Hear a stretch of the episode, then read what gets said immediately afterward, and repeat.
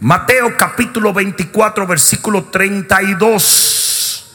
Mateo capítulo 24, versículo 32. De la higuera aprended la parábola.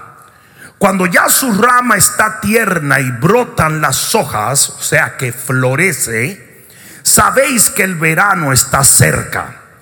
Así también vosotros cuando veáis todas estas cosas, las señales, conoced que está cerca y a las puertas. De cierto os digo que no pasará esta generación hasta que todo acontezca. El cielo y la tierra pasarán, pero mis palabras no pasarán. Pero el día y la hora nadie sabe, ni aun los ángeles del cielo, sino solo mi Padre. Mas como en los días de Noé, así será la venida del Hijo del Hombre.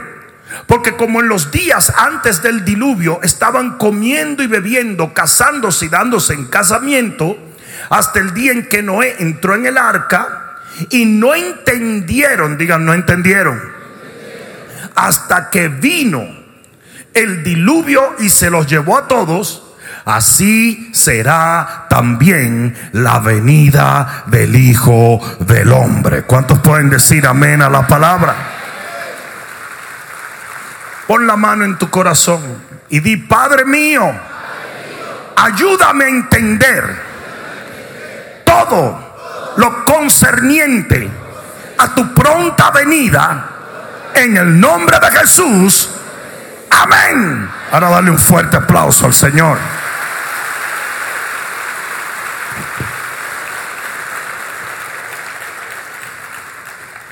Jesús viene. ¿Y yo qué hago? Aunque no voy a tocar exactamente las señales del final de los tiempos, porque si a esta hora usted no sabe que estamos viviendo en el final de los tiempos, usted está más perdido que Adán en el Día de las Madres. Es importante que entiendas que estamos en los postreros días. Ahora bien, aunque no voy a tocar en las señales y lo voy a hacer próximamente, pero el Señor no quiso que yo me metiera ahí en este día, sino que más bien le enseñara al pueblo cómo estar preparado para su venida. Es importante que entendamos a qué se refería Jesús cuando habló de la higuera. En la Biblia, la higuera simboliza el pueblo de Israel. ¿Alguien está entendiendo? Y la Biblia dice que en el momento en que florezca la higuera, en ese momento tenemos que comenzar a estar pendientes porque no pasará una generación más después del florecimiento de la higuera.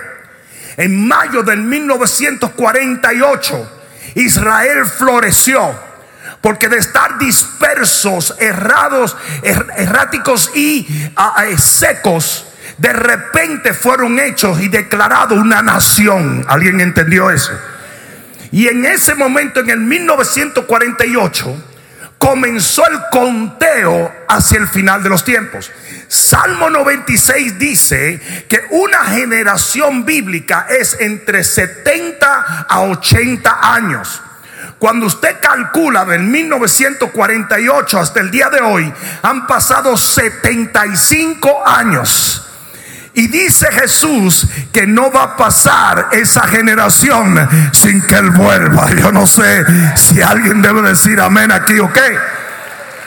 Antes de que alguien comience a decir que yo ando predicando que el Señor viene en cinco años, es importante que entiendas que los cálculos no son exactos porque hay una diferencia entre el calendario hebreo y el calendario azteca que es por el cual nos regimos nosotros.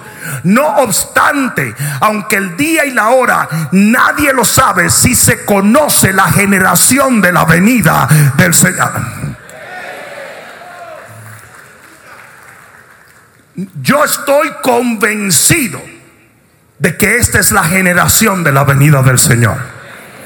Lo voy a decir otra vez. Yo estoy convencido de que esta es la generación de la venida del Señor.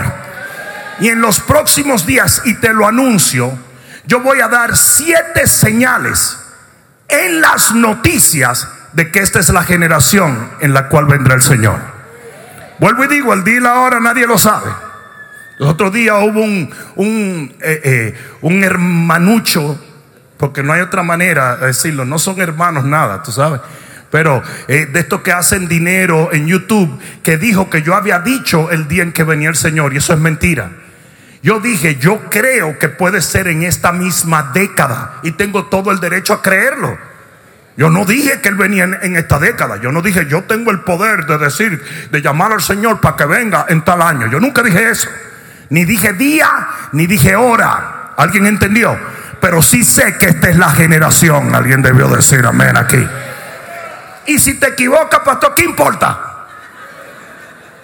No como que el Señor no va a venir porque el Bishop Rudy se equivocó. Pero yo, yo entiendo lo que leo y creo la palabra y veo las señales y estoy convencido que estamos en esa generación. Alguien debió decir amén.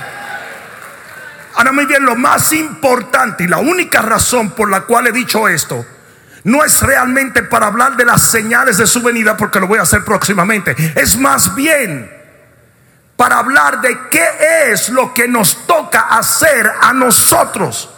Porque en el versículo 37 y 39 de lo que acaba del 37 al 39 dice, como en los días de Noé será la venida del Señor.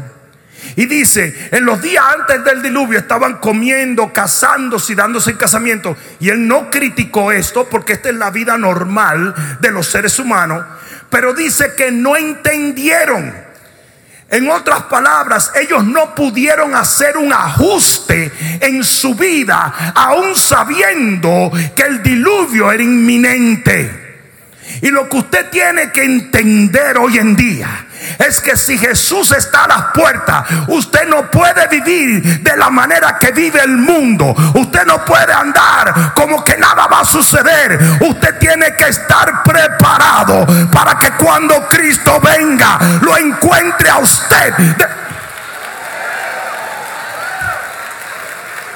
Mire, tú sabes que esa persona que está a tu lado es un floridiano en una, hay algunos que no son de Florida, ¿verdad? Nuestros visitantes hoy son de Nueva York, ¿son ustedes?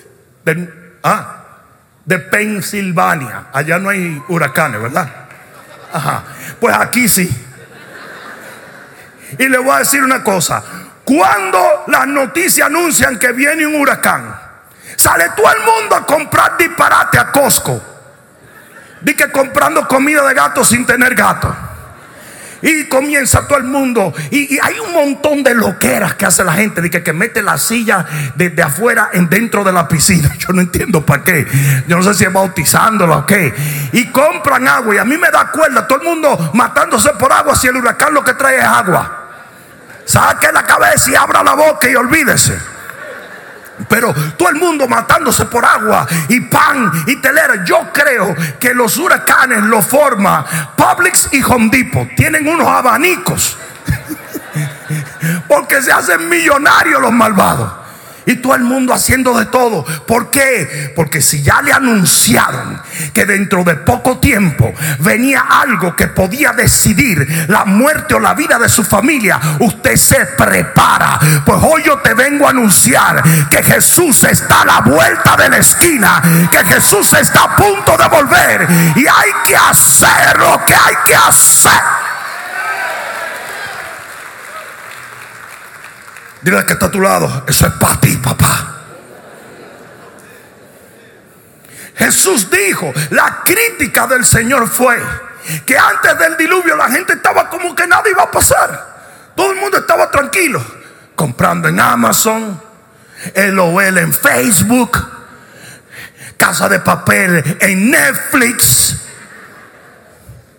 No hubo un ajuste en la vida de ellos. Si usted está viviendo exactamente como vive su vecino sin ser cristiano, usted está en problemas. Si usted está viviendo exactamente como usted vivía antes de ser cristiano, usted está en problemas. Si usted está viviendo una vida rutinaria, normal entre comillas, usted está en problemas. Porque usted tiene que hacer un ajuste, pues Cristo está a las puertas.